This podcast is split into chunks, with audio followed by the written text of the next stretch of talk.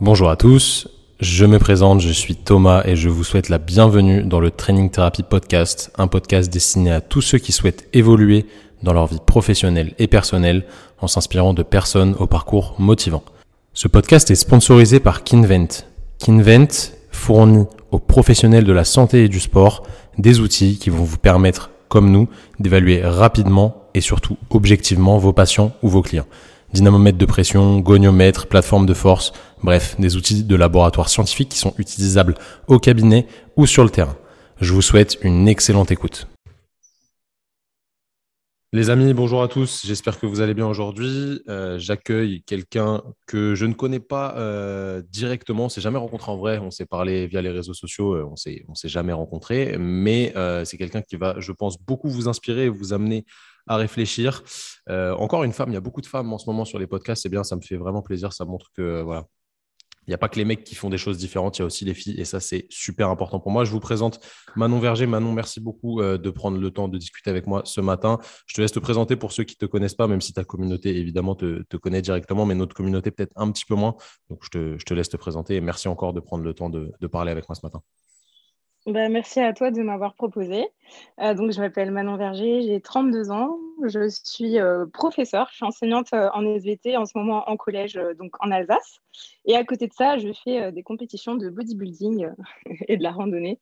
Donc, je suis très active sur les réseaux sociaux et donc je mène une espèce de, de vie parallèle entre mon métier principal et ma passion à côté, que je ne mélange jamais. pas du tout de mélange. Est-ce que tu es. Enfin, tu as, quand même un sacré physique, tu vois, faut pas se mentir. Euh, est-ce que tu on va dire, tes, tes élèves, euh, ils sont au courant de ça, sachant que voilà, les collégiens, quand même, ils ont normalement les, les réseaux, etc. Euh, est-ce qu'ils sont au courant un petit peu de tout ça? Est-ce qu'ils te. Tu vois, c'est la première question que je te pose, c'est un peu bizarre, mais est-ce qu'ils te suivent sur les réseaux? Est-ce qu'on t'en a déjà parlé Les parents, j'en sais rien, tu vois, ce genre de Ah ouais, ouais. Ah bah ouais, ouais, les élèves me suivent, ça c'est clair. Ça m'a beaucoup servi pendant le Covid quand on était confinés, du coup, parce que évidemment, les trois quarts des élèves n'utilisent pas la plateforme numérique qui est mise en place par le collège. Du coup, je communiquais avec eux par Instagram et euh, c'était assez pratique. Mais oui, ils me suivent et franchement, euh, ils sont toujours très respectueux, c'est-à-dire que tant que je les ai en cours, en classe, euh, en tant que prof, ils viennent pas me parler, voilà, ils like mes photos, je les vois, hein, je vous vois. mais, euh, mais en tout cas, ils viennent pas me parler. Par contre, euh, quelques années plus tard, je vais avoir des messages euh, d'anciens élèves qui me font d'ailleurs toujours énormément plaisir.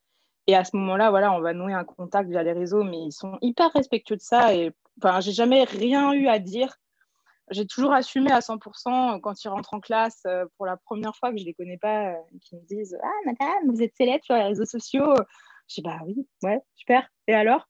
Et du coup, en fait, ils sentent qu'il n'y a pas de gêne, qu'il n'y a pas de problème. Donc, du coup, ils ne vont pas venir, euh, comment dire, ils vont pas sentir que c'est un point faible. Et ils vont me laisser tranquille avec ça. Ils m'en parlent pas souvent. Euh, voilà. Il y a des parents aussi qui me suivent. Ça, c'est un peu plus bizarre. Mais euh, j'ai droit, parfois, pendant les réunions parents-prof, ouais, mais sinon, vous avez des conseils pour les abdos. mais ah, franchement, ça, ah ouais, c'est génial. Ça m'est déjà arrivé une fois qu'une maman arrive et en fait, on n'a absolument pas du tout parlé de son fils qui était à côté. Et j'ai essayé euh, ben, de réenclencher la conversation sur, sur son pauvre gamin qui était là et en fait, elle voulait absolument un, coaching pour perdre du poids. Et c'était un, peu, euh, un peu gênant. Mais sinon, franchement, euh, j'ai jamais eu de soucis sur ça. Je sais qu'il y, y, y, a certains enseignants qui ont rencontré des difficultés, notamment avec leur chef d'établissement, qui n'apprécient pas forcément. c'est pour ça qu'il n'y a pas mon nom sur mon compte Instagram. Si on, tombe, on tape mon nom sur Insta, on ne tombe pas forcément sur, euh, sur mon compte. Mais euh, moi, j'ai eu de la chance, j'ai changé trois fois d'établissement et j'ai jamais eu aucun souci avec personne. Tant mieux, tant mieux. Pour, euh, pour recontextualiser un petit peu, tu as combien d'abonnés là sur, sur Instagram? Là, je suis à 235 000. Ok, c'est énorme. C'est le seul réseau social que tu utilises ou tu en as d'autres? Oui, Moi, j'utilise que ça. Non, non, c'est déjà hyper chronophage. Euh, et euh, je m'étais lancée dans YouTube vite fait à un moment, mais en fait, euh, ouais, ça prend, ça prend pas mal de temps. Et en fait, je peux pas tout faire. je suis perfectionniste et je peux pas tout faire à la perfection en même temps. Donc, focus sur mon travail. Et après, sur le body et Insta. Et puis le reste, bah, malheureusement, je peux pas, je peux pas tout faire. Donc euh, voilà. Il y a, y a, as des priorités là-dedans ou tout est un petit peu euh, égal? Ben, bah, mon, mon, travail est ma priorité, ça c'est clair et net. Voilà, j'ai travaillé dur, j'ai fait mes études, j'ai passé mon CAPES. voilà, j'ai pas validé tout ça pour rien. C'est un travail que j'aime, que j'ai pas envie de perdre. Donc c'est clair que je fais mon maximum et voilà, si j'ai pas terminé de bosser, je vais pas aller m'entraîner quoi. Ce sera toujours ma priorité. Après, ben ouais, après le problème, c'est que le sport, c'est ma drogue aussi. Hein. Donc euh, là, c'est pas une priorité, euh, on va dire, c'est plus euh, physiologique, quoi. J'ai besoin d'y aller. Ah, ça, ça se... Bah, ça, enfin, ça se comprend, tu vois, quand, quand tu es passionné par un sport et que tu en fais depuis longtemps. Je sais pas, ça fait combien de temps que tu t'entraînes? Enfin, tu t'entraînes, on va dire, sérieusement pour des objectifs de, de compétition? Ça fait depuis 2013, donc 9 ans. Ok, et qu'est-ce que tu faisais avant en... ouais. Euh, j'ai fait tout. j'ai fait euh, de la... Enfin, pas tout, non, c'est pas vrai. J'ai fait de la gym pendant très longtemps. J'ai fait euh, de l'athlétisme. J'ai détesté d'ailleurs. Je regrette d'avoir détesté maintenant parce que je m'y serais bien remise. Mais quand on est enfant, voilà. J'ai fait pas mal de danse. Et puis après, en fait, en arrivant à la fac, l'avantage de la fac, c'est qu'on a accès à plein de sports différents avec le SWAPS. Et du coup, j'ai testé pas mal de choses et j'ai bien adhéré avec le fitness et la Zumba. à l'époque, c'était la, la grande mode. Et du coup, j'ai fait ça euh, pendant quelques années. J'ai même donné des cours euh, à la fac de cuissage de euh, et, de, et de Zumba. Et puis en fait, après, j'ai mené de front les cours de fitness, plus les études, plus la muscu. Et au fur et à mesure, j'ai laissé un peu tomber le fitness parce que c'était un peu, voilà, des journées à rallonge. ça, ça tient quand on a 20 ans, mais après, ça passe plus. Et du coup, qu'est-ce qui t'a fait te lancer vraiment dans la, dans la compétition de, de body, qui est un monde bah, un peu particulier en soi, enfin, comme tous les, les sports de niche, on va dire, mais euh, qui demande vraiment énormément d'implication. Euh, nous, on se connaît via l'intermédiaire de, de, Théo, qui est mon pote, euh, qui m'a qui m'a qui m'a amené vers toi parce qu'il m'a dit que tu avais pas mal de, de, choses assez intéressantes à raconter et c'est le cas. comment tu t'es mis vraiment à te dire bah vas-y je vais faire de la de la compétition, euh, sachant que voilà, c'est quand même un, un, sport qui est encore une fois très niché, mais qui est très compliqué dans la vie de tous les jours parce que c'est des sacrifices énormes. Bon, on, va dire comme tous les sports en vrai de vrai, mais euh, c'est quand même vachement, euh, je vais dire, long terme et il faut, faut, voir les choses sur le long terme et c'est potentiellement pénible d'un point de vue psychologique, autre que physique. Tu vas nous dire ce que tu penses de ça d'ailleurs. Mais comment, comment tu t'es lancé là-dedans? Qu'est-ce qui t'a mis le déclic à te dire, bah, vas-y, je vais faire de la compète? Bah, en fait, quand j'ai commencé euh, le fitness euh, et tout le, et tout le tintouin, là, j'étais anorexique, donc je, pesais 43 euh, kilos et pour moi, le sport, c'était vraiment une manière de, perdre encore un peu plus de poids. et en fait, j'ai commencé la musculation et à l'époque, j'avais mon, copain qui m'avait dit, ben, si tu manges pas, tu pourras pas progresser. donc, j'ai commencé un peu à, ben, voilà, à manger, mais pour moi, l'alimentation a, a du coup toujours été contrôlée. Donc, pour moi, ça n'a jamais été un problème. En plus de ça, je suis partie d'une base euh, ben, sèche. Hein, pour le coup, euh, j'avais pas un pet de gras. Du coup, j'étais euh, écorchée en commençant. J'ai tout de suite construit du muscle parce que j'ai commencé à manger. Et comme je contrôlais absolument tout, c'était une alimentation hyper restrictive et, et, très clean. Et en fait, j'ai tout de suite eu voilà, une musculature assez développée. Et tout le monde m'a dit bah, Tu devrais essayer de faire le top de Colmar moi, j'y connaissais rien. Je me suis dit, bah oui, je vais essayer, on verra bien. Enfin, franchement, c'était juste un délire à la base. Et en fait, euh, bah, du coup, j'ai gagné le top de Colmar et ça m'a. J'ai trop aimé. En fait, je suis quelqu'un. Euh, je pensais que j'étais quelqu'un de timide et en fait, euh, non, pas tant que ça. Et quand j'ai mis les pieds sur scène, j'ai vraiment, vraiment pris du plaisir à ça.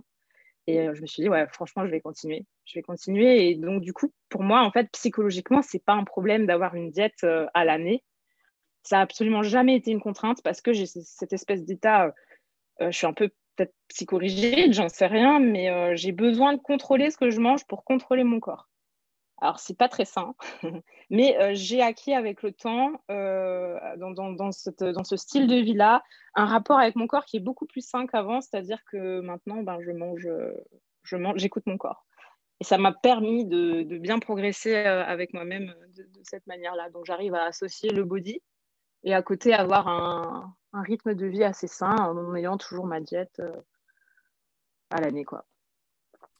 Tu, vois, tu dis que c'est pas c'est pas forcément sain, mais au final, je suis pas. Je pense que c'est peut-être un peu la société qui nous met, euh, qui nous met ça dans le viseur en nous disant que c'est pas simple de tout contrôler, etc. Mais je suis pas forcément d'accord avec ça dans le sens où si tu contrôles ta diète, en fait, tu contrôles tes apports, tu contrôles ce qui, ce qui rentre dans ton organisme, mais c'est quand même quelque chose qui est primordial, même d'un point de vue santé.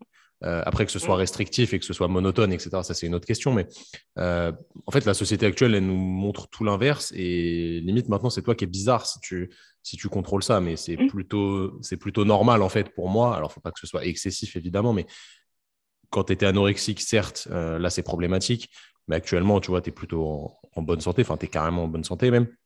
Euh, et c'est plutôt logique en fait d'être régulière sur tes repas, etc.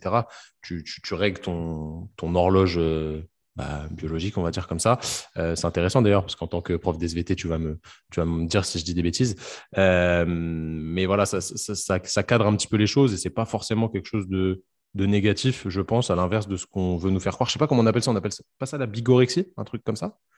On met des noms là-dessus maintenant si, Bah, la bigorexie, c'est euh, ouais, la bigorexie, c'est quand tu n'es jamais vraiment euh, satisfait de...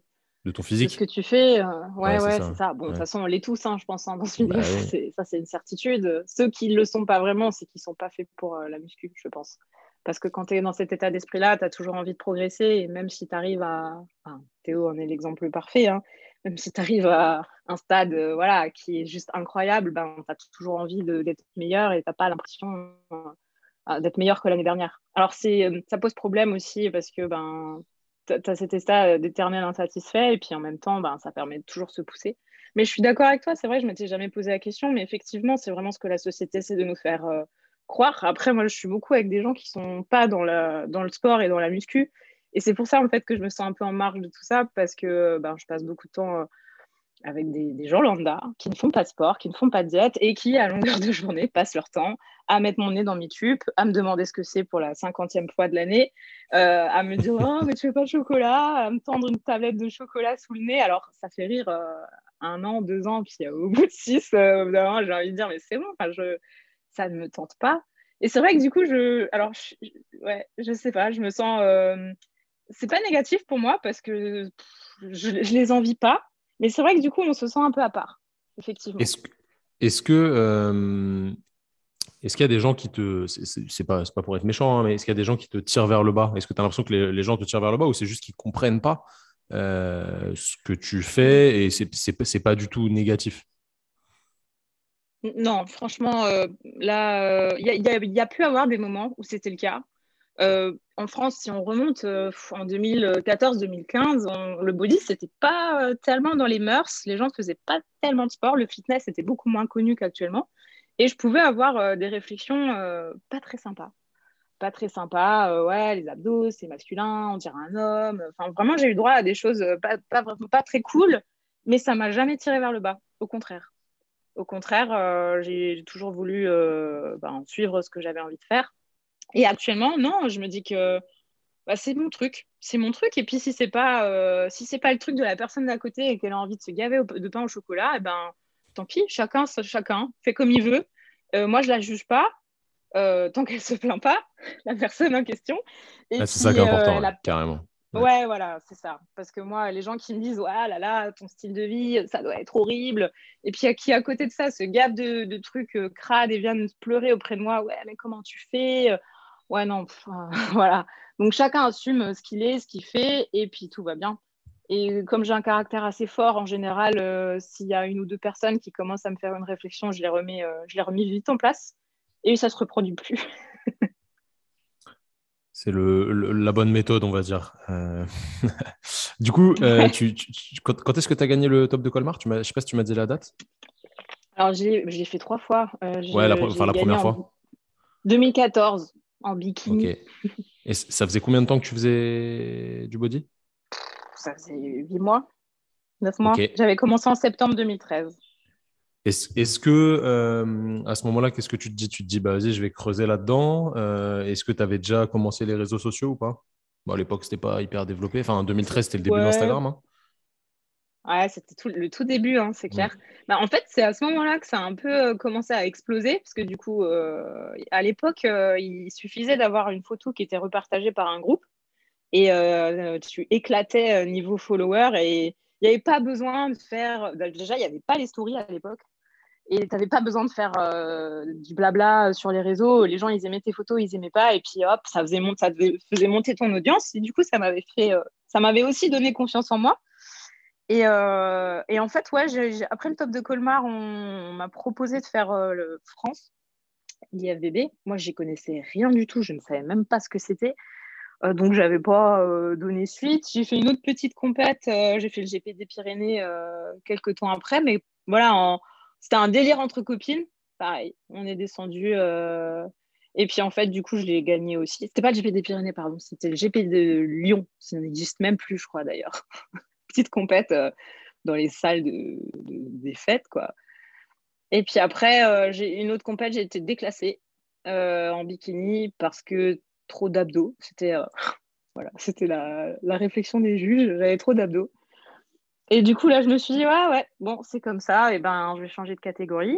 Et parce que ça ne me correspondait pas, en fait, à l'époque, le bikini, c'était vraiment les débuts, et les nanas, elles se dandinaient un peu sur scène. Il y avait les poses qui étaient je trouve que c'était hyper sexualisant. Là, il fallait tendre les fesses vers l'arrière. Actuellement, ça a été modifié et c'est bien mieux maintenant. Et franchement, à l'époque, ça me plaisait pas. Et je me reconnaissais pas là-dedans. Euh, moi, je suis plus euh, garçon manqué et j'ai besoin. Euh, voilà, je, je, peux, je pouvais pas faire ça. Et du coup, j'ai changé de, de KT. Et puis, et puis, en fait, bah, le fait de voir des progrès, ça te met dans une dynamique positive. Tu as envie d'avancer, de, toujours, de toujours te dépasser. Et puis après, bah, la, la, roue, elle est lancée. Quoi, hein. Ok, donc ça part comme ça. Je vais faire une toute petite, euh, un tout petit aparté pour ceux qui sont pas du tout initiés ou moyennement initiés au body comme moi. Euh, tu, me dis si je dis des bêtises. C'est un sport où il y a plein de fédérations différentes. Euh, celle qui prédomine, c'est IFBB, si je dis pas de bêtises. Bah alors plus maintenant. À l'époque, c'était le cas. Et maintenant, c'est ce qu'on appelle la NPC. Ok, ça marche. Euh, il y a des catégories, euh, bah, déjà de sexe, il y a les garçons, il y a les filles. Euh, il y a des catégories de poids, il y a des catégories de style, je vais appeler ça comme ça. Il y a, mm. voilà, il y a les bikinis, il y a les, je sais pas s'il y a les open en, en filles. Tu vois quoi, non, je sais pas si ça s'appelle comme ça. Non, chez les, femmes, c'est les femmes très musclées. Femmes musclées, ça s'appelle. Ouais. Bodybuilding ou femmes musclées. Ça marche. Donc, il y a, plusieurs euh, catégories. Ouais, ouais. Il, y a, plusieurs catégories. Et le, but, c'est ça, qui est, enfin, ça qui est intéressant dans ce sport, c'est que euh, le but, c'est d'être le plus gros ou la plus grosse possible musculairement parlant, euh, tout en étant sec. et malheureusement ou heureusement, c'est hyper subjectif parce que c'est jugé par des juges. Il y a combien de juges d'ailleurs par à chaque fois? Ça dépend. ça dépend, ouais. 7, 8, ça dépend des compétitions. Ouais, peut-être même une dizaine euh, dans les NPC.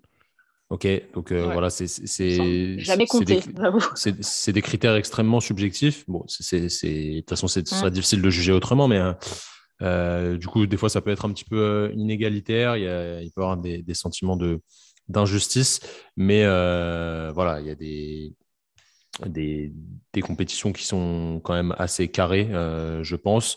Et c'est un sport qui est euh, bah, en plein développement. Tu l'as dit avant, c'était pas trop le.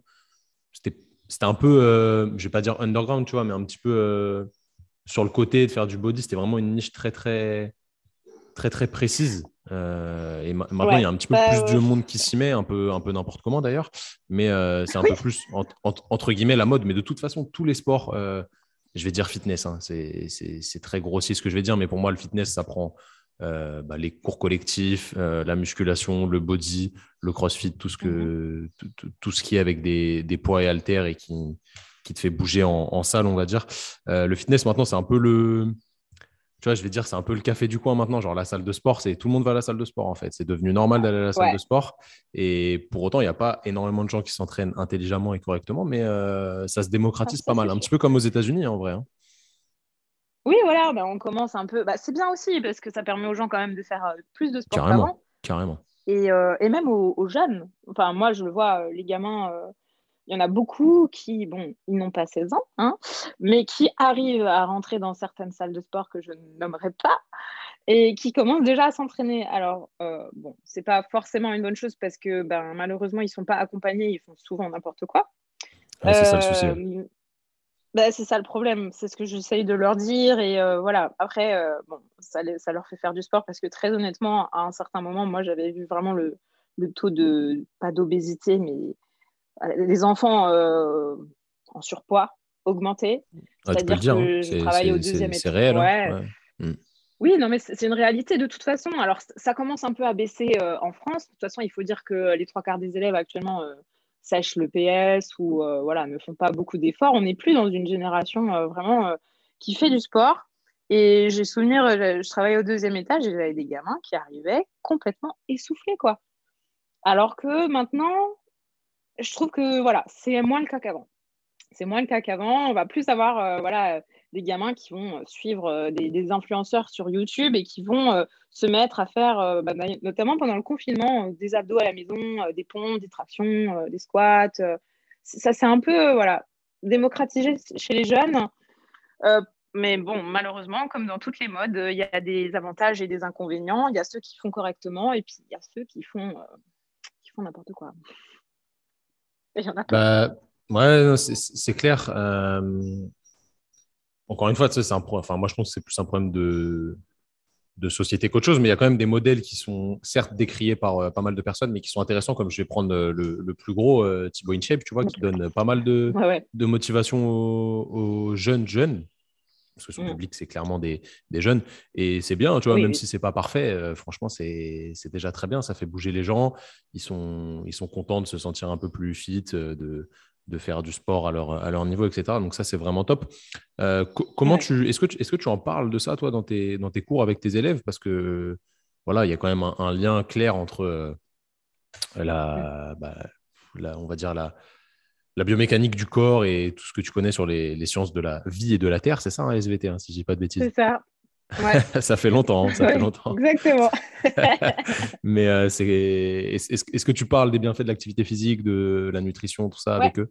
Ah ouais, ouais. Je fais toute une partie en quatrième. Euh, alors, il y a des collègues qui passent un peu euh, assez rapidement. Moi, vraiment, j'insiste sur ben, pas mal les applications, tous ces trucs-là, le pour, le contre. On fait aussi ben, la biomécanique, on étudie les effets de l'entraînement, on parle aussi du dopage. J'essaye vraiment de. Et ils peuvent parler de tout avec moi. Du coup, ils le savent. On peut poser plein de questions. Alors, donc, euh, forcément, euh, on discute de la muscu, de machin, de trucs. Et euh, j'essaie vraiment de les sensibiliser et de leur, voilà, de leur enlever cette idée de la tête que le gras, ça fait grossir. Enfin, des espèces d'idées préconçues qu'on entend à la société et qu'on entend de, des personnes adultes qui ont eu des cours. Et du coup, j'essaye vraiment. J'essaye vraiment. Après, est-ce que ça marche? J'en sais rien. Mais bon, hein, c'est comme tout. Sur une classe de 30, si on a déjà deux ou trois qui retiennent et qui font bien les choses, c'est déjà une grande victoire. Et il y a eu une époque, euh, avant le Covid, je les emmenais à la salle euh, pour une petite, une petite poignée d'élèves sur les quatrièmes et on faisait des cours, euh, des cours de cardio, ils faisaient du RPM. Et le but, voilà, c'était de voir le, la... Ah, c'était c'était génial. On avait fait un partenariat avec Bionic Body, je ne sais pas si tu connais. Si, si, si, ouais, carrément. Voilà, donc en fait, euh, dans notre établissement, on est en partenariat avec l'usine qui, produit les prothèses euh, de Bionic. Et on travaille donc beaucoup sur euh, le sport et le handicap. Il y a un gros projet qui est mené avec les profs de PS, je trouve ça génial. Donc ils avaient visité à l'époque l'usine, etc. Et moi, j'avais réussi à faire venir Bionic au collège. Donc il avait fait une espèce de, euh, devant les, gamins, euh, qui lui posaient des questions, euh, il répondait. Et pour aller dans la continuité de tout ça, on les emmenait donc à, One Fitness, la salle où on s'entraîne tous les deux. Et donc, ils faisaient un cours de, RPM avec mesure de fréquence cardiaque, fréquence respiratoire, avant, pendant, après l'effort, pour voir un peu l'adaptation du corps à l'effort. Et puis, ils visitaient un peu la salle pour voir comment ça, comment ça fonctionnait. Ils avaient même des cours de, ils étudiaient euh, avec le prof de physique les, profs les machines de muscu pour comprendre euh, voilà, à quel endroit était exercée la force, etc. Et je me dis que certains adultes devraient suivre ces cours-là parce que certains font vraiment n'importe quoi avec les machines et que ça pourrait servir. C'est clair, c'est toujours mieux de comprendre comment, comment ça fonctionne. Bah ouais, c'est, tu vois, moi, euh, je rebondis là-dessus. Moi qui suis formateur bon, pour des, pour des kinés diplômés, des coachs diplômés, euh, du coup, qui ont un, niveau d'exigence un peu, un peu plus élevé, on va dire, parce qu'ils se forment pour euh, eux-mêmes et pour leur profession, c'est eux qui choisissent de se former. Je suis aussi fils de prof et je suis la pédagogie pour moi c'est extrêmement important. Et un truc qui est important dans la pédagogie c'est de refléter un peu ce qu'on ce qu'on dit. Je trouve que c'est vraiment euh, un gage de qualité. Et si j'avais eu une prof comme toi qui me parlait de nutrition euh, d'activité physique etc forcément euh, vu ton physique et vu ce que tu fais je trouve que c'est beaucoup plus impactant et que à mon avis si je me mets à la place des, des élèves tu vois ils sont beaucoup plus impactés et beaucoup plus intéressés par ce que tu dis parce que tu prônes ce que tu fais, en fait. Tu vois ce que je veux dire? Mmh Oui, du coup, euh, je, trouve que c'est beaucoup plus logique euh, dans ce sens-là. Et à mon avis, ça rend ton discours vachement, bah, vachement plus impactant, clairement, c'est le terme. Bah, c'est clair que je suis plus crédible euh, qu'une personne voilà, qui. même C'est triste hein, parce que qu'une personne qui physiquement va pas traduire tout ça et va, va tenter de d'apprendre ces valeurs-là, ça va, ouais, ça va pas réagir de la même façon. Mais bon, ça n'empêche que euh, je, pense que ça a eu un impact, très clairement. J'en discute avec certains. Il y en a déjà qui m'ont écrit. Euh, j'ai eu le témoignage d'un élève qui m'a fait pleurer. Et je me souviendrai euh, toujours de lui, Robin, si tu m'écoutes. Voilà, on était au collège à, Strasbourg. C'était il y a très, très, très longtemps. Et il était en surpoids, très clairement.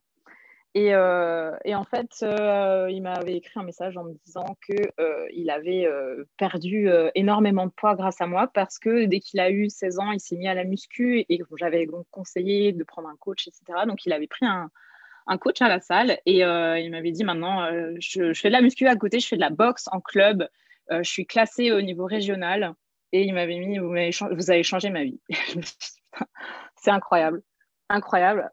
Donc, euh, rien à voir avec euh, mon métier de prof. Mais, oh là là, je me suis dit, c'est dingue. C'est dingue. Ce genre de choses, ça fait tellement plaisir. Et je me dis, ben, même si on a un sur, euh, sur 100, c'est pas grave. C'est déjà tellement incroyable. C'est clair, je crois que c'est le meilleur témoignage qu'on puisse te, te dire hein, de, sur toute une vie pour n'importe quel métier. Tu vois, quand quelqu'un te dit, ouais, tu as changé ma vie, tu te dis que tu as eu un impact sur bah, sur une personne euh, de manière positive et que mmh. voilà, tu as, réussi à mettre en place des choses chez quelqu'un sans, sans forcément le forcer. Tu vois Donc ça, c'est vraiment cool. Euh, c'est effectivement un beau témoignage. Je comprends que tu, es, que tu en aies pleuré, on va dire, on va dire ça comme ça. Mais euh, ouais, non, non, c'est cool de réussir à, à, motiver les gens comme ça. franchement, c'est top. si, si j'en reviens justement un petit peu au à la progression de, de, tout ça. Du coup, tu, tu, gagnes euh, Colmar, on a dit 2013-2014, euh, tu m'as dit? 2014, ouais. Ouais, 2014. Euh, tu te dis, bah, vas-y, je vais, je vais me lancer un peu plus sérieusement dans le, dans le body.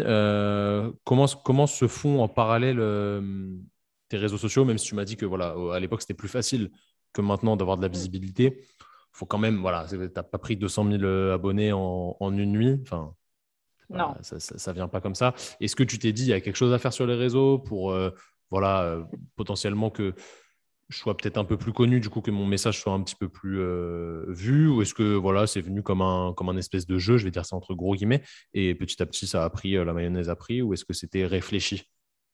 Non, c'était pas réfléchi. Et beaucoup de personnes dans mon entourage m'ont dit de, entre guillemets, exploiter ça, voilà, commencer à faire ben, peut-être plus de vidéos. À l'époque, ça n'existait pas trop. Euh, commencer à faire euh, peut-être des e des, des, trucs de training. Euh, et en fait, j'avais pas envie. J'avais pas envie. Pour moi, c'était vraiment le partage. Si j'ai envie de mettre une photo, ben, je la mets. Si j'ai envie de mettre un truc en story, je le mets. Je vais pas me poser la question de est-ce que ça va plaire, je vais mettre ça en place, etc. Ça n'a jamais été. Enfin, j'aime pas du tout la tournure, compris les réseaux sociaux actuellement. Euh, parce que euh, maintenant tout est réfléchi, euh, tout est calculé à l'avance. Euh, on va réfléchir quand on va. Enfin, moi, je connais des gens hein, qui sont assez connus sur les réseaux qui vont réfléchir à ce qu'ils vont louer comme appartement en vacances pour faire des photos. Je me dis non, mais non, ça va trop loin. Ça va trop loin. Ça ne m'a jamais correspondu à ma façon de voir les choses. Moi, ça s'est vraiment fait au fur et à mesure au fur et à mesure, j'ai posté mes photos, euh, mes abdos marchaient bien. Alors, je postais mes abdos. Et puis, euh, en général, ça, ça a fait du like. et puis, en fait, ouais, à force d'être partagé par des. Ouais, ouais, sur les femmes, en général, c'est. j'allais dire c'est rare, ce qui est faux. Maintenant, c'est plus très rare, hein, mais euh, à l'époque, ça l'était. Et donc, du coup, ça a été repartagé par plein de pages. Et puis, c'est comme ça que je me suis fait connaître. Mais je crois que euh, ça, a mis, vraiment longtemps hein, parce que, bon, j'avais quoi La deuxième fois que j'ai fait Colmar en 2016, parce que j'avais arrêté les compètes pendant un an. Euh, j'étais à peine à 80 000, voilà. Et là, ça, ça avait explosé ça a vraiment explosé en 2019, avant qu'ils changent euh, leur algorithme. Et euh, parce qu'après, ils ont, ils ont modifié, alors je ne sais plus ce qu'il fallait faire, mais en gros, euh, il y avait plein de, trucs à faire. Il fallait faire des interactions sur les stories, des machins, des trucs que j'ai jamais fait de ma vie, et voilà. Et après, bon, bah, c'est un peu, c'est un peu ralenti. C'est pas évident à gérer, hein. franchement. pour quelqu'un qui veut vraiment se lancer là-dedans et qui veut réussir sur les réseaux sociaux, bah, c'est toute une technique. Et quand je vois certains gamins qui me disent euh, je veux être influenceur, euh, machin, et qui pensent que en fait ça se fait en claquant des doigts, bah, c'est fou. Hein c'est tout du, du travail. C'est du travail derrière. Il faut avoir envie de le faire. C'est un vrai travail, effectivement. Ça, ça prend énormément de temps. Bon, nous, c'est notre euh, moyen de communication principal pour notre travail, tu vois. Donc, moi, perso, j'essaye de me limiter à une heure par jour parce que je planifie tout en avance. Alors, je ne vais pas louer des appartes, comme tu as dit, pour faire des, photos parce que ce n'est pas notre moyen de com et ce n'est pas ça qui intéresse les, gens qui nous suivent. Mais euh, voilà, c'est vraiment un travail à temps plein. Enfin, à temps plein. Ça fait partie d'un travail à temps plein, on va dire. Et euh, effectivement, ça prend du temps et l'algorithme est potentiellement compliqué. Je ne vais pas dire que c'est compliqué, mais voilà, ça, montre qu'il faut le faire régulièrement, il faut le faire intelligemment et c'est pas euh, n'importe qui ne peut pas claquer des doigts et avoir autant d'abonnés que toi, tu vois, par exemple. Euh, donc ça, c'est important. Et puis être influenceur, ça veut tout et rien dire. Euh, être influenceur, c'est quoi? C'est avoir, avoir de l'influence sur les gens. tant que c'est positif, il n'y a pas de problème. Euh, si c'est de l'influence mm. un peu mytho, un peu négative avec des, des produits qui n'ont pas de sens et qui voilà, qui ne tirent pas les autres vers le haut, c'est pas très très pertinent. Bon, bref, ça c'est un, un, long, long, long débat. Pour faire un peu, un, peu de lien avec ça, justement, quand est-ce que tu as commencé à être sponsorisé, je vais, je vais dire ça comme ça, je ne sais pas si tu appelles ça comme ça, mais je sais que tu bosses avec des marques. Euh, comment ça a commencé? Euh, Comment ça se passe maintenant? Euh, Est-ce que tu es aidé là-dessus ou est-ce que tu réfléchis toute seule?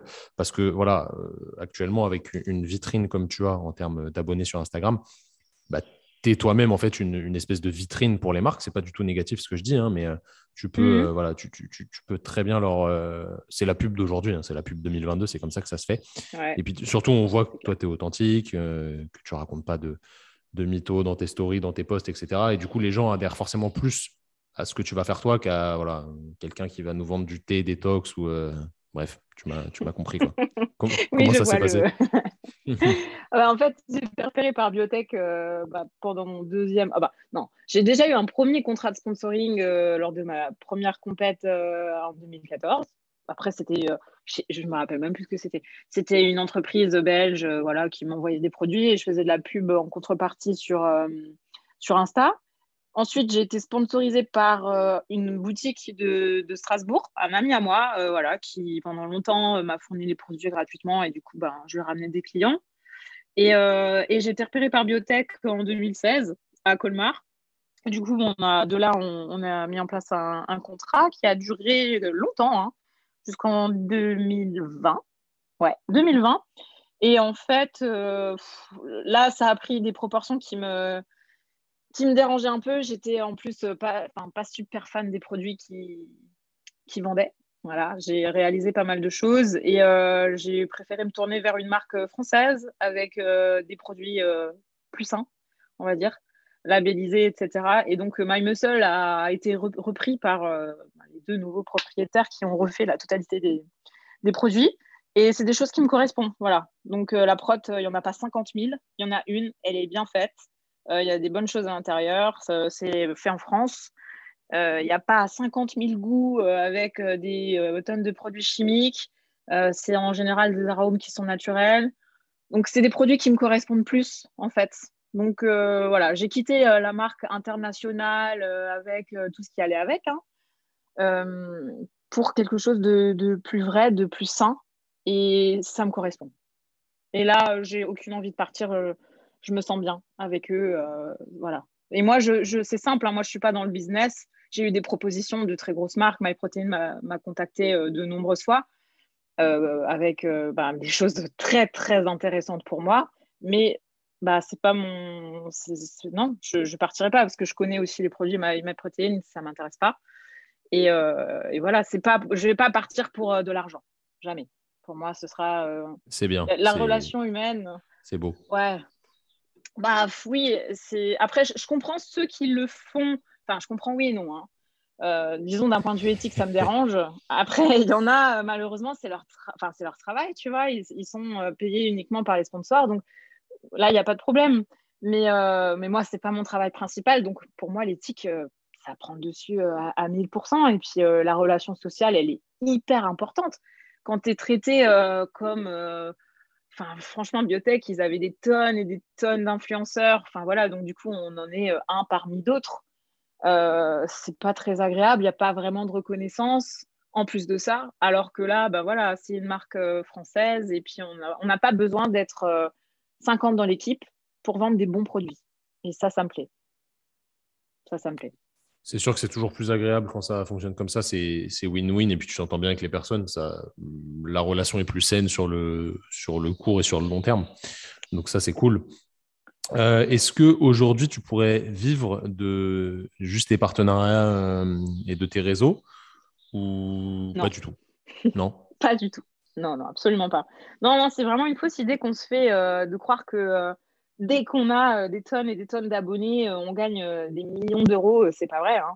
Pas vrai. Alors autant effectivement, les, quelques personnes de la réalité, de la télé-réalité qui postent une photo pour, je sais même plus, mais des prix astronomiques, qui sont payés pour par poste, c'est pas le cas pour beaucoup de personnes. Il hein. faut quand même se le mettre dans la tête. Et moi personnellement, non, c'est pas possible. Déjà, enfin voilà, le salaire de prof, c'est pas la folie non plus. Et comme tout le monde, euh, bah, je paye mes impôts, euh, je paye mon loyer. Et, euh, non, non, ça m'aide. Ça, ça m'aide. C'est clair et net que ça m'aide.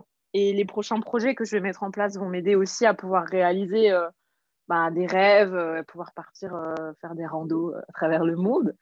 Mais pour l'instant, non, clairement, je ne peux pas en vivre. Clairement pas. Est-ce que c'est un objectif ou pas du tout d'ailleurs? De, Non, non, ah, je ne veux jamais arrêter. Non, non, non, non, vraiment, je veux jamais arrêter de travailler euh, à côté. Tu, bosses, tu bosses à temps plein d'ailleurs? Je ne t'ai pas posé la question, mais ouais. Ouais, ouais, je, suis à temps plein, ça me plaît. J'aime mon métier, pourvu que ça dure. Euh, et franchement, c'est ce que je disais, même si je gagnais à l'euro million, je crois que j'arrêterais pas de travailler. J'ai besoin de me sentir utile, j'ai besoin de, de, faire ce que j'aime. Et ben, être prof, c'est ce que j'aime. Donc, je me dis, bon, j'ai la chance de faire un métier qui me plaît avec euh, bah, des gamins euh, qui sont, sont chiants, mais ils sont trop gentils et je les aime trop. Et ça me ferait trop de peine de plus vivre ça. Ouais, j'y arriverai pas, je crois. C'est, tu vois, moi, je, suis, je fais partie des gens qui sont persuadés que le, la vie sans travail, euh, c'est psychologiquement impossible pour un être humain normalement constitué, on va dire ça comme ça.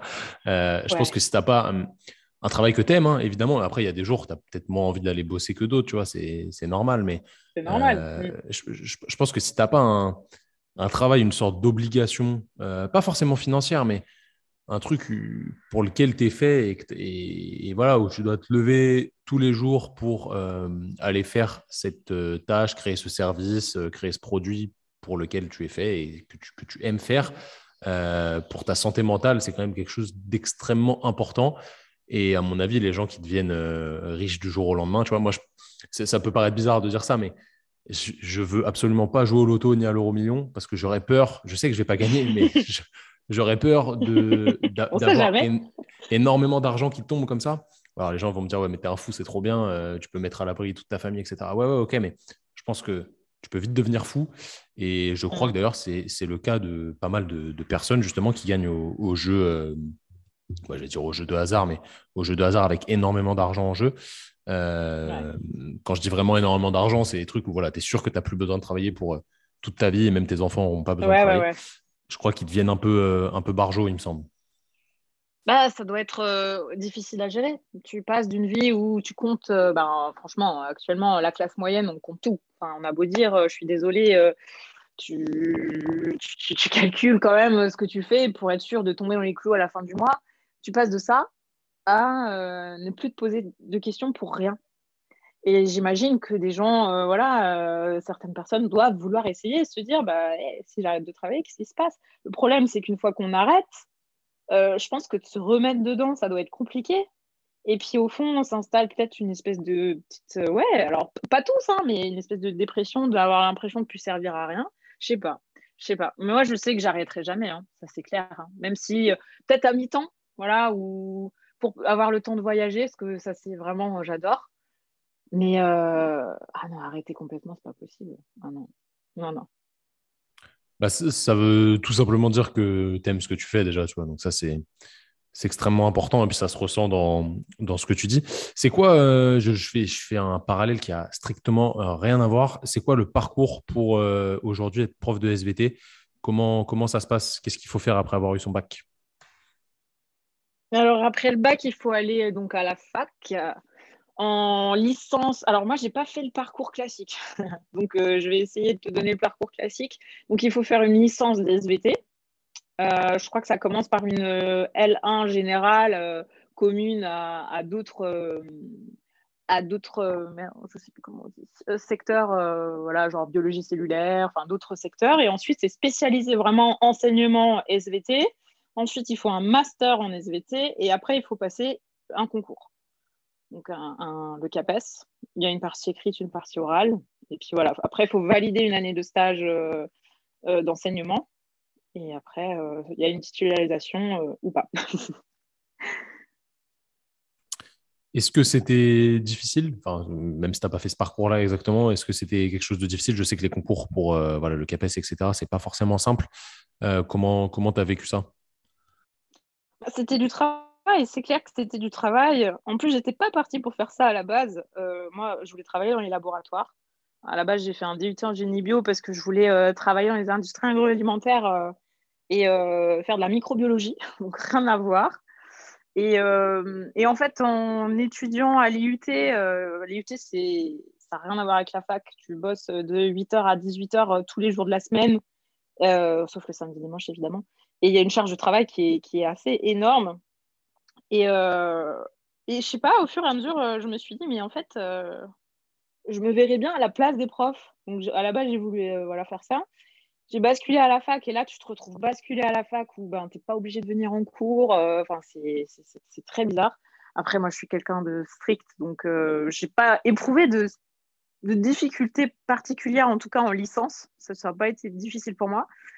Et puis le master, euh, bah, j'ai cravaché, j'ai bossé, c'est clair. Euh, voilà, euh, c'est clair que ben, je, bossais chez moi. Après, ça m'a pas empêché de sortir. J'allais à la salle tous les soirs, contrairement à d'autres personnes.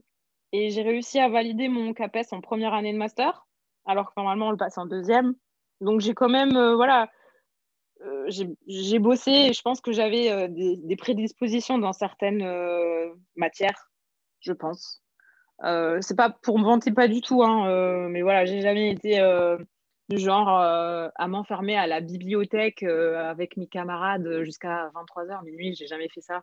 Moi, quand les TP étaient finis, bah, j'allais à la salle et j'allais m'entraîner. Et du coup, d'ailleurs, les, profs m'aimaient pas trop pour ça. Parce que parfois, je partais même en avance des cours pour aller m'entraîner. Donc, c'était un peu craignos quand j'y repense. C'était pas très respectueux, je m'en excuse. Mais, euh, mais du coup, ouais, j'ai bossé, j'ai beaucoup bossé. Le CAPES, c'est pas une épreuve qui est facile. Après, c'est ce que je dirais à toutes les personnes euh, qui ont un jour envie d'être prof. Si vous êtes fait pour ça, je crois que ça se fait tout seul, en fait. Ça se fait tout seul.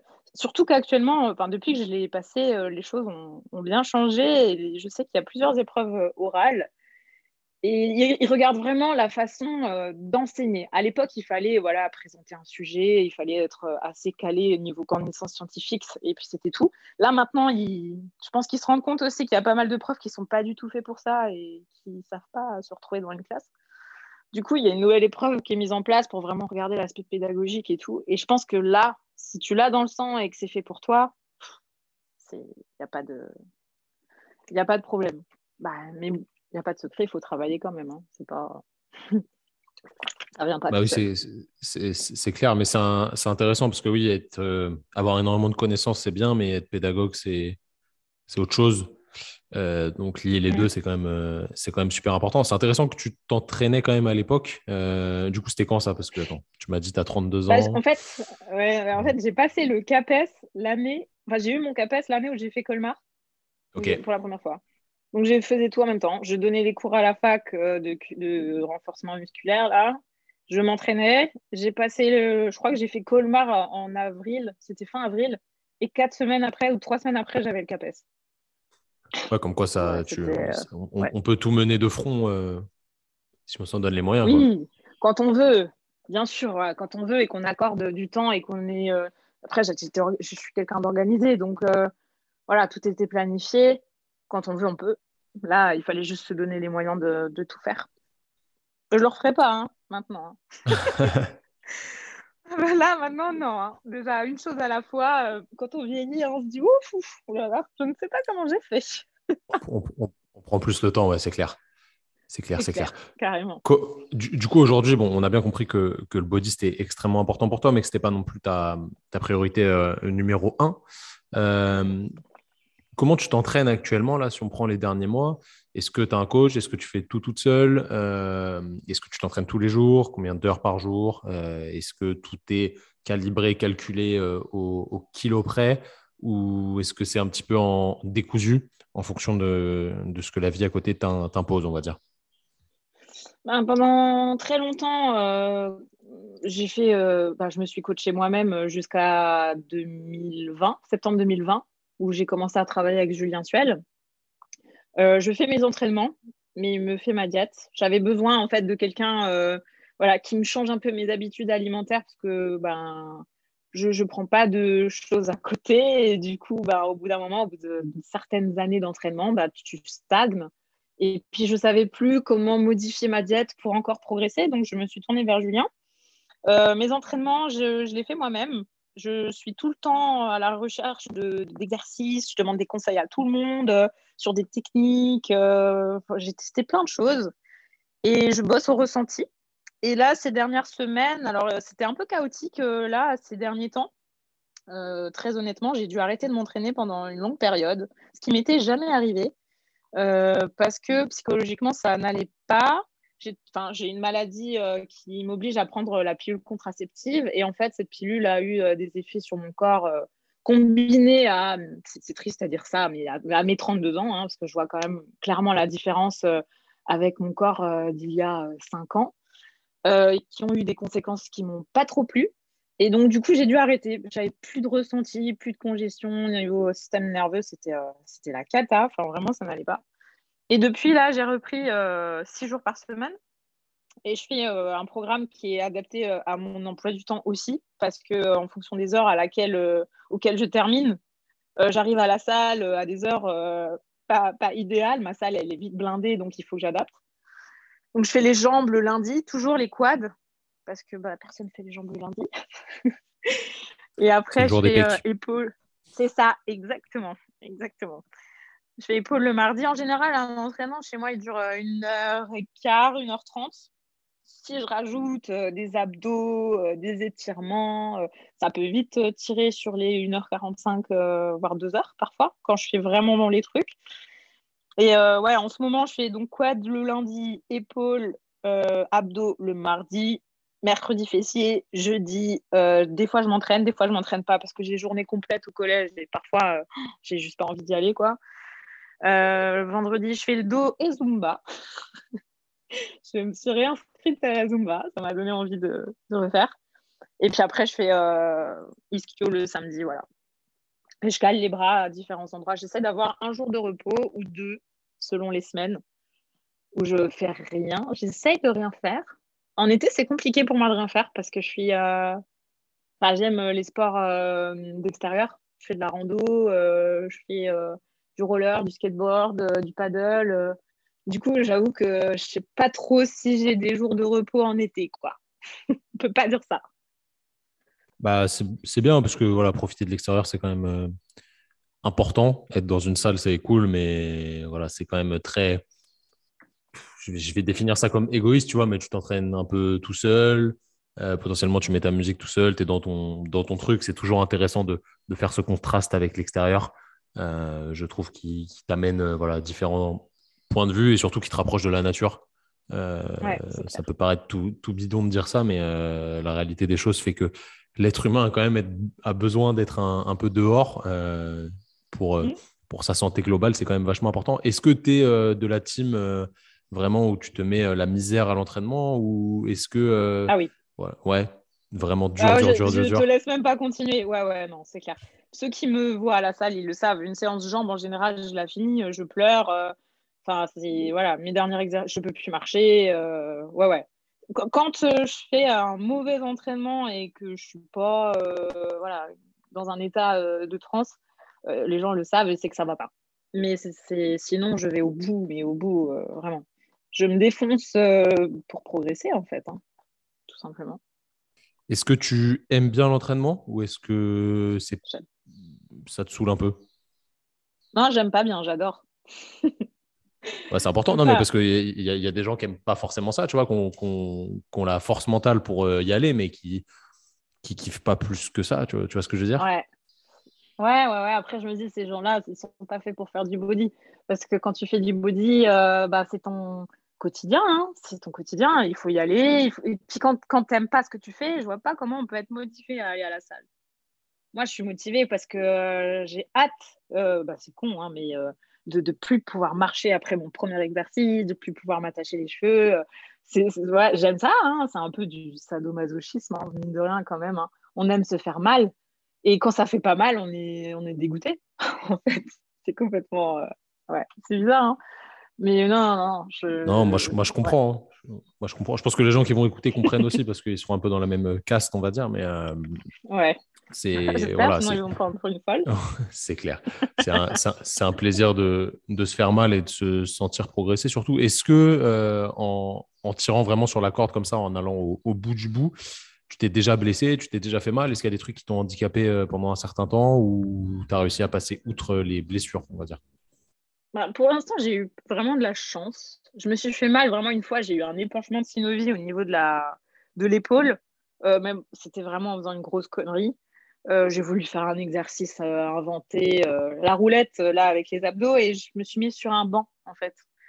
les genoux sur le banc, voilà. Donc pas du tout ergonomique comme position. Un peu dur pour le, pour le grand dorsal, ça. Ah ouais. Ouais, ouais, ouais. Et puis du coup, ben, ça a un petit peu craqué au niveau de l'épaule. Donc là, ça m'a un peu handicapé pendant, franchement, 4-5 mois. Parfois, j'ai encore un peu mal, mais ça va. Et récemment, là, ouais, à vouloir faire du squat lourd, j'ai eu euh, une petite tension musculaire sur, euh, au niveau du psoas, mais vraiment, enfin, à part ça, pour l'instant, je touche du bois, je ne me suis jamais blessée, pourvu que ça dure. Est-ce que justement, euh, on va parler un petit peu technique, est-ce que ton, les, les modulations d'entraînement, les charges, les poids, le nombre de séries, le nombre de répètes, etc., varient beaucoup en fonction de ce que tu prépares ou est-ce que tu es toujours à t'entraîner lourd entre guillemets parce que voilà je sais que tu fais pas non plus des séries de, de deux reps ou trois reps tu fais pas du power c'est pas le pas, pas, ton but, euh, et, qu'est-ce que ça veut dire d'ailleurs euh, pour, euh, pour une nana comme toi lourd au squat pour que les gens se rendent un petit peu compte de, de, ce que tu es capable de faire? Ben, le à mon pic là où je m'entraînais vraiment et je faisais beaucoup de squats et j'avais de la force je pouvais enchaîner deux séries de 6 reps à 130 au squat c'est vraiment, j'ai de la force dans les jambes. Euh, elles sont pas énormes, à mon grand désarroi, mais elles sont hyper. J'ai toujours eu de la, force dans les jambes, et ça, c'était vraiment, euh, même à la presse, je pouvais enchaîner des séries de 12 à, 400 kilos.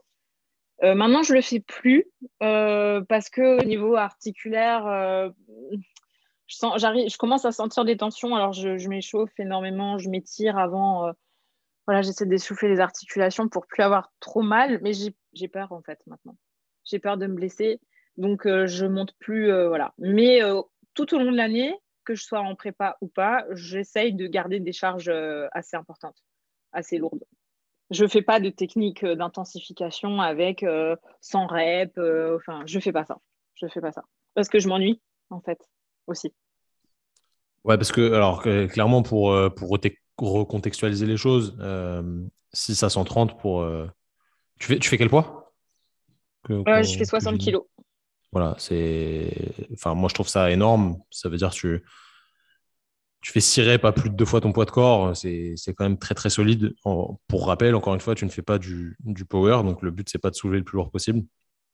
Donc ça montre quand même que c'est sacrément solide. la plupart des, des, mecs qui nous écoutent et qui font 80-90 euh, kilos, à mon avis, ils font même pas ça.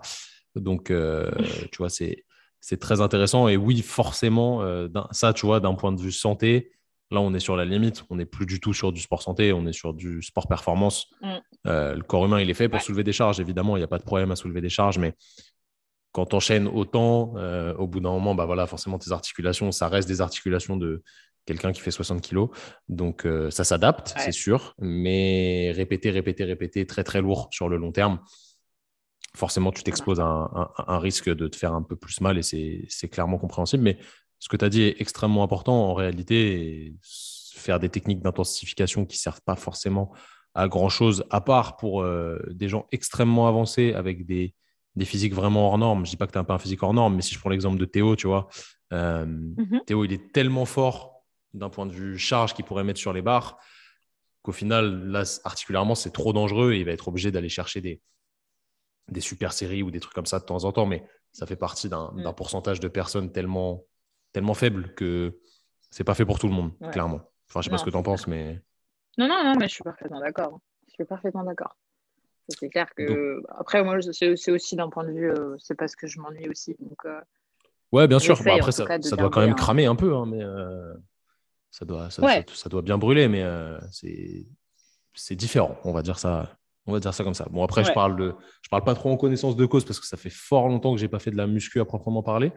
Euh, mais euh, je, je, connais cette souffrance et ce, ce plaisir lié à la souffrance qui, est, qui, est, extrêmement addictif. On va dire ça comme ça. Ouais, c'est clair. D'ailleurs, comment t'expliquerais, comment t'expliquerais aux gens d'un point de vue, là, on va repasser sur le côté prof de SVT pourquoi ça rend un petit peu addict ce genre de, d'effort euh, d'un point de vue euh, physique, bio, biochimique, on va dire? Comment t'expliquerais ça si un élève te posait la question? ben, tu, produis euh, bah, les, hormones, les hormones du plaisir. Hein. Quand tu fais un effort physique intense, tu produis de la dopamine et de la sérotonine. Et du coup, tes récepteurs au niveau du cerveau, plus tu en produis régulièrement, plus tu vas avoir de récepteurs au, niveau du cerveau qui vont se, se, créer.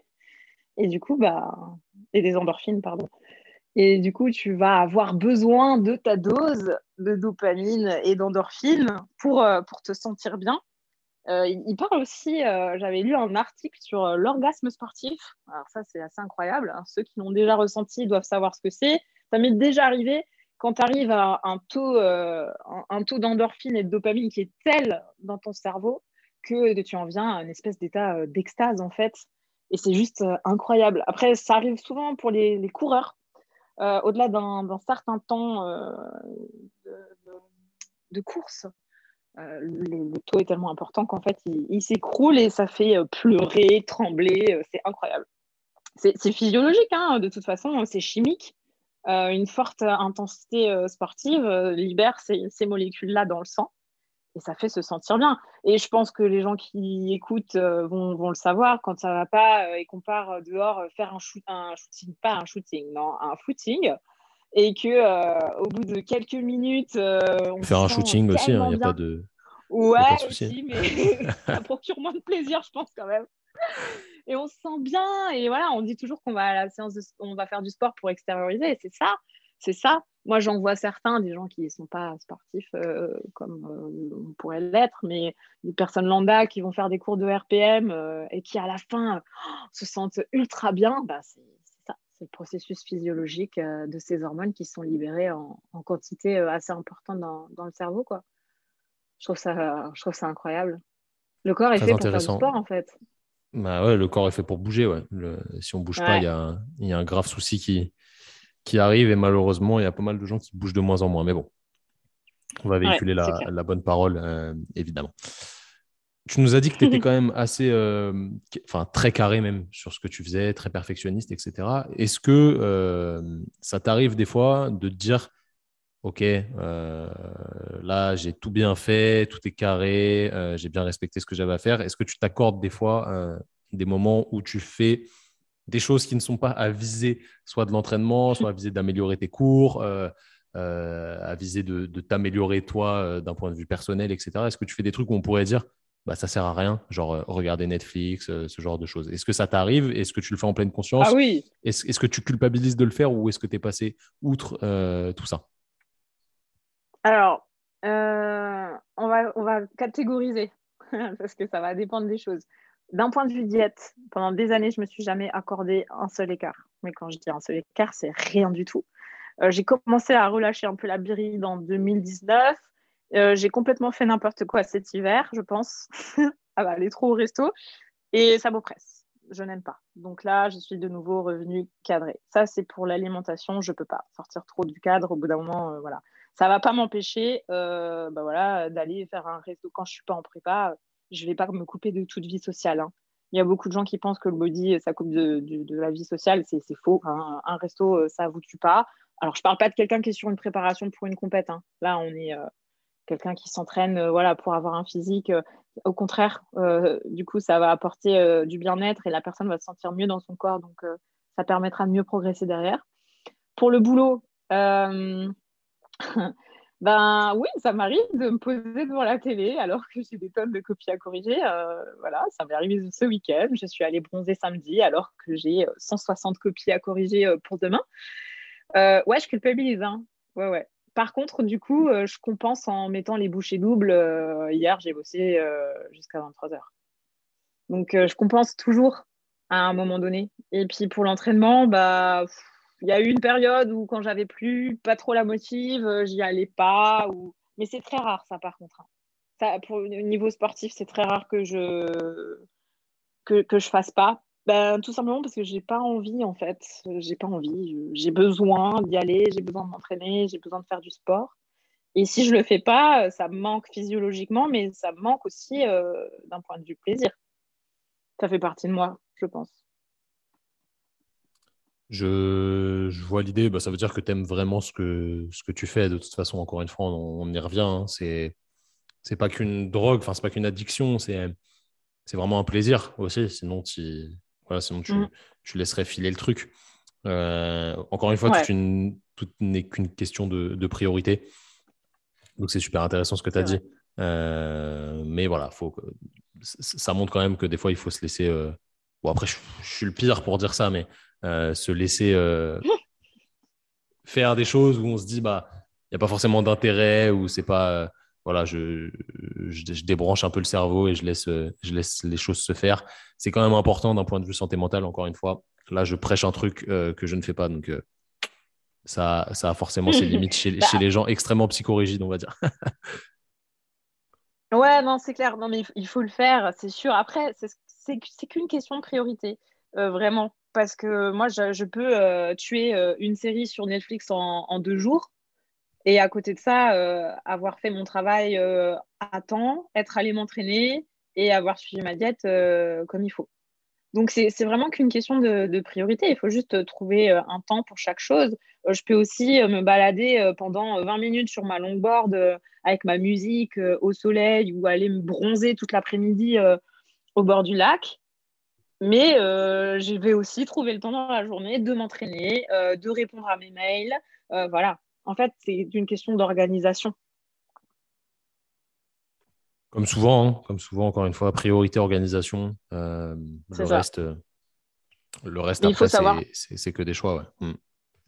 Il faut savoir prendre du temps pour soi, ça c'est clair. Hein. Ça c'est clair et, primordial. Hein. C'est important. Bah, après, quand tu t'entraînes, en vrai, c'est aussi du temps pour toi, tu vois. Tu te retrouves un peu avec toi-même. Ça, je disais tout à l'heure, c'est un peu égoïste, mais ouais, pas, tu, tu vois pas le truc comme ça. C'est assez différent. bah, si, mais euh, je sais pas. Moi, il me faut euh, d'autres moments. J'ai besoin de. En fait, euh, la muscu n'est pas que ça. C'est pas que mon moyen de me sentir bien. Moi, j'ai besoin d'autres choses aussi. J'ai besoin de. J'ai un problème, j'ai besoin d'être dehors. Moi, ça, ça, c'est mon truc. J'ai besoin d'être dehors. Donc, si j'ai pas ça, je suis pas complète. C'est-à-dire que je peux avoir le boulot, l'entraînement. Il faut que tu te fasses une salle en extérieur. Ah non, mais m'entraîner en extérieur, ça ne jouerait pas. Non, il faut que je puisse aller me balader, euh, voir des paysages, euh, ouais, être à un endroit où il n'y a personne. Ça, voilà, ça fait partie de l'équilibre, de mon équilibre en tout cas. Je comprends, je comprends carrément. Euh, d'un point de vue un petit peu plus introspection, si, si je te demandais plusieurs points sur lesquels tu devrais t'améliorer d'un point de vue sportif, d'un mhm. point de vue pro et d'un point de vue justement ce qu'on ce qu'on vient de ce dont on vient de parler, euh, vie avec toi-même. Tu vois ce que je veux dire ou pas? Ouais. Qu'est-ce que tu sur quoi tu mettrais l'accent d'un point de vue sportif, pro et un peu perso, façon de vivre avec toi dans, dans ta tête quoi? Bah, en fait, c'est rigolo que tu me poses la question. Tu m'aurais dit ça il y a trois mois. Euh, je t'aurais dit, d'un point de vue sportif, euh, euh, arriver à, relâcher la vision que j'ai sur moi-même et, suivre ce qu'on me dit. Et là, en fait, j'ai travaillé sur ça justement et ça va mieux. Et c'est marrant parce que j'ai fait tout plein de changements il y a récemment, là, suite à mon arrêt du sport. Donc j'ai travaillé sur ça, effectivement, arrêter de me juger en permanence, euh, essayer de, d'avoir un avis moins critique sur moi-même, arriver à écouter ce qu'on me dit, parce que ça j'ai du mal, hein. euh, Julien le sait. Là maintenant j'arrive à peu près à, faire confiance aux gens autour de moi. Au niveau du travail, euh, ça aurait été ben, être plus organisé, mais du coup je travaille là-dessus. En fait c'est que des trucs que je suis en train de faire. être plus organisé parce que ça peut m'arriver, enfin ça m'arrivait euh, d'oublier des trucs euh, importants quoi, pour le boulot, euh, vraiment de lire des mails ou faire des trucs. Et puis parce que je suis un peu toujours à l'ouest. Et maintenant, ça arrive de moins en moins parce que je travaille dessus. Donc, c'est pas parfait, clairement pas. Hein. là, on est dans le début des modifications, donc ça commence à, porter ses fruits. Et d'un point de vue vie personnelle, ne plus rien attendre avec moi-même, ne plus rien attendre des autres. parce que je donne beaucoup à tous les gens que j'ai autour de moi. Et euh, en fait, on se rend compte que quand on donne beaucoup, ben, on ne reçoit pas énormément en retour. Et ça me blesse. Ça me blesse. Ça a eu tendance à, me, à pas mal me détruire. Et ça fait quelques semaines que je me dis que maintenant, ça suffit en fait. Qu'il faut que voilà, je sois bien avec moi-même et que j'attende rien des autres. Voilà. ça, c'est pas encore. Euh, par contre, euh, ça, je suis pas encore commencé. C'est. Ouais, je, pense que il y a pas mal de personnes qui vont se reconnaître dans, dans ce que tu as dit. C'est un travail de, de, longue haleine, ça, de toute façon. Mm. Donc, euh, ouais, ça prend. Ouais, c'est pas évident, c'est sûr. Après, je pense plus tu, je vais dire vieillis, entre, guillemets, hein, plus tu, tu, prends en maturité, plus, plus ça prend le dessus, ce genre de choses, et tu arrives à, à, potentiellement le faire. Enfin, du moins, c'est la vision que j'ai, tu vois. Moi, je suis, je suis un peu plus jeune que toi, mais. Ouais. Euh, c'est la vision que j'ai sur le, long terme. J'ai l'impression que plus tu grandis, plus tu prends maturité, plus ce genre de choses deviennent importantes et faciles à faire. Oui, ouais, ouais, c'est vrai.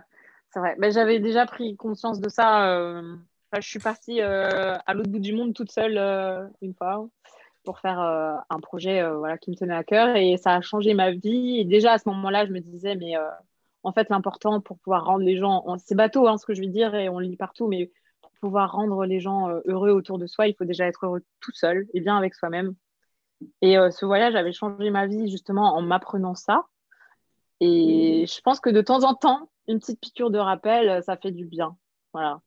Et je me dis que si un jour j'ai l'occasion, je referai ce genre de choses, peut-être avec des objectifs encore plus hauts, que je ne peux pas m'en empêcher. Mais euh, ouais, pour essayer de se recentrer et de comprendre qu'il faut déjà être euh, bien tout seul avant d'être bien avant les autres, avec les autres. Bah, enfin, moi, ça me paraît juste hyper logique, tu vois. Donc, euh, je, vais, je vais clairement appuyer ce que, ce que tu as dit. Je suis complètement d'accord. Justement, si on, tu vois, si on fait un petit parallèle avec ça, si tu te voyais il y a 10 ans, je te rencontrais toi il y a 10 ans, qu'est-ce que, tu, qu'est-ce que tu te dirais de maintenant à la personne d'il y a 10 ans? J'avais 22 ans. Ah bah je me dirais je suis grosse. parce que j'étais totalement anorexique déjà. Euh, franchement, ben j'aurais jamais pensé à tout ça. Euh, quand, j'avais 22 ans, euh, ben, je, je faisais mes études, mon truc, je, faisais mon petit sport, je voulais pas trop. J'avais jamais vraiment voyagé, je crois bien. Et quand je vois tout ce que j'ai fait maintenant, bah, peut-être que je serais surprise en fait de voir tout ce que j'ai pu faire, accomplir, de voir que parce que j'avais pas tellement confiance en moi, c'est aussi pour ça que j'ai eu ces soucis d'alimentation. Peut-être que je serais fière et que ça m'aurait rassurée. Peut-être que je ne serais pas euh, restée euh, avec mes problèmes d'alimentation aussi longtemps. Peut-être que je me serais dit, bah, en fait, je suis assez forte, je peux y arriver. Je sais pas Et à la fois, euh, j'aurais pas aimé parce que, mine de rien, d'être tombé aussi bas, ça m'a permis de, donner, un coup de pied au sol et puis de pouvoir remonter. Ça m'a donné la force de devenir la personne que je suis aujourd'hui. Donc, euh, ouais, je sais pas. c'est une question un peu compliquée. c'est pas facile, ouais. Je, je sais, c'est pas facile. ok, mais ça, ça montre quand même que, tu vois, on se rend compte, en fait, qu'en en, en 10 ans comme ça, on réalise pas mal de, de choses et on n'est plus vraiment la même personne qu'avant, tu vois, on change, même si au fond. C'est clair. C'est toujours la même personne, mais c'est la façon de voir le monde et de penser ne sont pas les mêmes et on pourrait même être en désaccord avec euh, le nous d'il y, a, y a 10 ans. Tu vois, donc c'est assez ouf ah quand on y pense, mais euh, c'est clairement intéressant de voir cette évolution comme ça. Quoi. Ouais, c'est clair. C'est vrai. Ok, vrai. Bah, ouais, je le vois. Ouais. Bah, carrément, carrément. T'évolues, quoi. Tu t'adaptes, t'évolues, tu. C'est clair tu changes en, en, positif. On ouais, carrément. On grandit. Exactement. Ouais, c'est mieux, c'est un, un, meilleur terme. Mais euh, ouais, c'est clair. Ouais, je préfère. C'est un, meilleur terme. on mûrit, on peut dire on mûrit aussi. Ouais, ouais, c'est pas mal aussi. Mais le mûrissement implique un pourrissement, donc euh, non, on va dire grandi, c'est bien. Ouais, c'est. Ah, c'est la première d'été là. non, t'as raison, t'as raison, as raison. Ok, pour, pour, faire du lien avec euh, tout ça, Manon, déjà, ça fait pas mal de temps qu'on parle. Merci encore une fois hein, de, de, prendre le temps d'échanger avec moi là-dessus. Euh, je vais te. le, le, petit, le petit truc de ce podcast, toujours à la fin, euh, je, je, vais te donner une liste de, de, valeurs. Alors, les valeurs, pour ceux qui ne connaissent pas, c'est des termes sur lesquels toi, tu vas mettre des mots, des sensations, une façon de penser qui te ressemblent. C'est des termes voilà, qui, sont, qui sont propres à toi-même et qui te représentent, ou du moins que tu penses hum, te représenter, on, va dire ça comme ça. Euh, je, te, mhm. je, te, fais une petite liste, je ne vais pas t'en dire trop, trop, trop non plus. Tu dois m'en garder trois qui sont à tes yeux les plus importants et qui représentent un peu ta, ta façon d'être. Ça te va? Vas-y. Allez, on est parti. Euh, attends, faut que j'en choisisse un peu quand même parce que j'en ai beaucoup trop devant moi, mais euh, je pense que je t'ai un, peu cerné déjà, donc on va, on, va réfléchir à ça. Alors, vas-y, vas-y. Je vais essayer d'être lent. Ambition, amitié, mhm. amour, mhm. assiduité, autodérision, autonomie, bienveillance. Attends, attends, Assiduité, il y avait quoi? Autonomie? Assiduité, autonomie, bienveillance, c'est la dictée là. Bernard Pivot. Euh, courage, efficacité, égalité, exemplarité, famille, générosité, humour, justice, partage, pédagogie, performance. il, en, il en reste plus beaucoup, t'inquiète. Euh, rigueur. là, je me dis que. on, est, on est vers la fin. Rigueur, sincérité, mhm. tolérance et travail. Pour finir. Il faut que j'en choisisse trois là. Ouais, c'est pas facile. Hein. Alors, c'est dur ça. Après, il y en a, tu vois, qui peuvent. Euh, qui peuvent. Euh, sauter aux yeux de toute façon. Bah, T'en as surtout qui peuvent, euh, on va dire, hmm, rassembler d'autres en fait. Tu vois ce que je veux dire? Il y, en a, il y en a qui sont plus grosses que, que d'autres et qui veulent, bah, qui, qui, veulent dire les autres en même temps. Quoi. Mm, mm. Alors, justement. Donc, je pense que c'est bon. Je suis allée assez vite. On va pas. Euh, donc, déjà, euh, il y en a un qui est ultra important pour moi, c'est famille. Celui-là, euh, pour moi, il regroupe d'autres choses aussi, mais il est unique. La famille, pour moi, c'est trop important. c'est le plus important, d'ailleurs. Et je le, plus je grandis, plus je réalise, et ça me fait du bien. Ensuite, je dirais partage. Euh, partage. Ah non, attends, attends, attends, je me suis trompée. Je voulais dire amour. Excuse-moi. Je voulais dire amour parce que dans amour, justement, il y a le partage. Euh, l'amour, il regroupe euh, le partage, l'ambition, la bienveillance, voilà, tout ça. Donc, c'est un amour pour tout, hein, en fait. Et travail, parce que dans le travail, ben, il y a assiduité. Je pense que ce mot me, me colle bien. Il y a efficacité et puis performance, qui est mon problème, mais voilà. Voilà, donc famille, amour et travail. C'est bizarre, hein, c'est un peu cliché en fait. Hein. Non, pas du tout. Non, franchement, non. J'ai pas, tu vois, j'ai pas. Il euh, n'y a pas grand monde qui m'a dit travail. Euh, pour autant, moi, c'est ma valeur. Personnellement, c'est ma valeur numéro un. Tu vois, si je devais en mettre une en, premier, je mettrais ça. Euh, mais il n'y a pas grand monde qui me l'a dit, donc c'est pas si cliché que ça, tu vois, au final, parce qu'il y a eu pas mal de gens à passer ici. Ben Et au final, c'est pas celui qui est ressorti le plus. Donc, carrément. Ben parce que même quand travail, tu, tu as plein de trucs, hein la performance, la rigueur, la sécurité, et au final, euh, voilà, c'est ce qui fait aussi euh, bah, notre sport. Et puis, euh, et même, c'est ce que je te disais, moi, c'est ma passion. L'autre, c'est la rando. Et mhm. ça fait aussi partie de ça. Moi, j'ai toujours une performance à aller plus haut, plus loin, plus longtemps. Et c'est du travail. C'est du travail. Après, je parle pas de travail derrière son ordi. voilà. Hein. Ouais, c'est clair. globale, on mhm. va dire. Mais tu vois, même le, la valeur amour, je crois qu'il n'y a que Théo et Vincent, je crois, qui me l'ont sorti.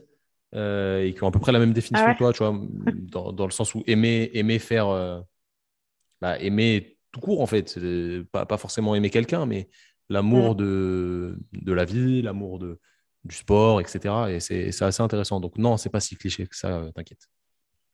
Pas, pas cliché comme valeur. ça va alors. Manon, est-ce que tu avais un, dernier truc, à, un dernier truc à, nous dire pour clôturer euh, ce podcast euh, Le mot de la fin pour toi? Bah Déjà, merci, euh, merci à toi de m'avoir proposé. Et bah, moi, je dirais qu'à chacun qu'il faut suivre ses envies, il ne faut pas écouter les gens. voilà, si on a envie de faire quelque chose, il faut se, se battre pour y arriver tant que c'est positif pour nous. Et puis s'entourer des bonnes personnes. Voilà, c'est une chose que je réalise actuellement, bah, s'entourer des bonnes personnes, des personnes qui nous. C'est pas forcément facile, ça.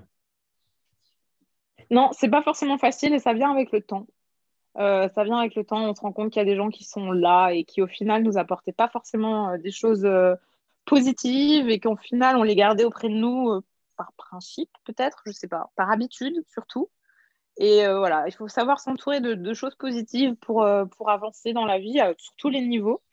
Et puis savoir accepter que parfois il faut se, se, délester de certaines choses ou certaines personnes pour pouvoir avancer. Voilà.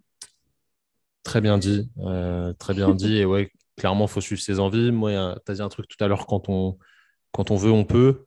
Euh, très, très beau mm. dicton. Et je vais rajouter, quand on peut, on doit, du coup. Je pense que c'est important de, de, faire les choses quand elles se présentent à nous. Il ne faut pas trop réfléchir des fois. Et il faut se lancer. Il faut toujours se dire au pire, qu'est-ce qui se passe euh, Qu'est-ce qui peut se passer de pire? Bah, Généralement, pas, pas grand-chose tant que vous restez, on va dire, sécuritaire d'un point de vue physique. Ça, c'est quand même assez important, évidemment. Toujours du lien avec, avec le corps humain là-dedans, extrêmement important. Manon, merci beaucoup. pour retrouver Manon, vous pouvez aller sur son Insta. je, le, je vais l'épeler, ça va être plus simple. MNN, ouais. si je dis pas de bêtises. C'est bien comme ça. Hein. Merci beaucoup. Euh, donc, euh, suivez Manon. C'est pas, euh, c'est clairement pas une fit girl qui met juste des photos. C'est voilà, c'est encore une fois quelqu'un d'entier qui dit ce qu'il pense. Enfin, voilà, comme on a vu dans le podcast, tu es quelqu'un vraiment d'authentique et ça, c'est extrêmement important. C'est pour ça que je t'ai invité. Donc, merci encore d'avoir pris le temps de discuter avec moi. Euh, si vous avez bien aimé cet épisode, bah, mettez 5 étoiles sur les applications parce que maintenant, vous pouvez noter les podcasts et ça aide au référencement. Donc, euh, voilà, si vous avez bien aimé, mettez 5 étoiles. Si vous n'avez pas aimé, vous aussi, soyez authentique, mettez 0 étoile, il n'y a pas de problème. On prend la critique euh, de manière positive. Ça nous fait grandir et non pas euh, vieillir, euh, comme, on a dit tout à l'heure. Donc, euh, merci à vous tous d'avoir écouté. Allez suivre Manon, allez suivre toutes ces aventures. Et je vous souhaite à tous une bonne journée, une bonne soirée, peu importe où que vous écoutiez ce podcast, peu importe l'heure. Passez du bon temps et essayez vraiment de prendre ça comme une belle motivation pour essayer d'avancer et de faire les choses à votre image. Manon, merci encore. Merci beaucoup. Merci à toi. Merci à tous d'avoir écouté. Salut tout le monde. Merci à toi d'avoir écouté cet épisode. J'espère évidemment qu'il t'a plu. Si tu veux te former pour mieux accompagner tes patients ou tes clients, donc que tu sois kiné ou coach, nos formations professionnelles sont toujours disponibles sur notre site training-thérapie.fr. Épaule, renforcement, mobilité, présentiel ou e-learning, tu trouveras vraiment ce dont tu as besoin sur notre site. Merci encore à toi d'avoir écouté et on se dit à la semaine prochaine.